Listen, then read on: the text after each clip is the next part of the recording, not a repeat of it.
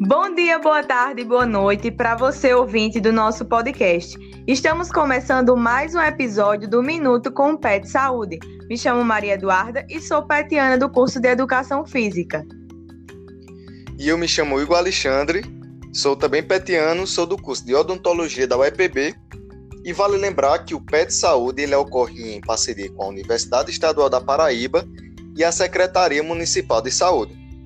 E no episódio de hoje iremos falar sobre os cuidados com a higiene bucal do seu bebê. Isso aí, Igor. Seu recém-nascido não pode ter dentes ainda, mas isso não significa que você deva esperar para cuidar da boca dele. Igor, quais os cuidados antes do nascimento dos dentes que as mães devem ter com, com seus bebês?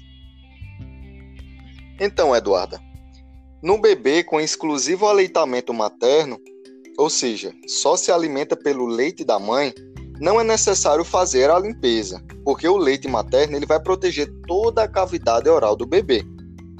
Já se seu bebê se alimenta por outros alimentos, além do leite da mãe, a limpeza deve ser realizada.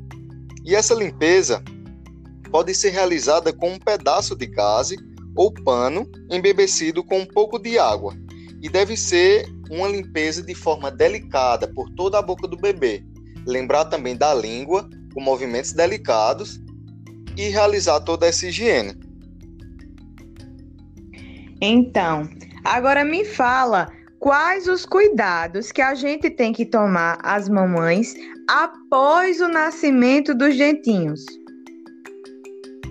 Então, Eduarda, a rotina de cuidados bucais do bebê deve mudar um pouco após o nascimento do primeiro dente, que em geral ocorre em qualquer momento entre os 4 e os 6 meses de idade.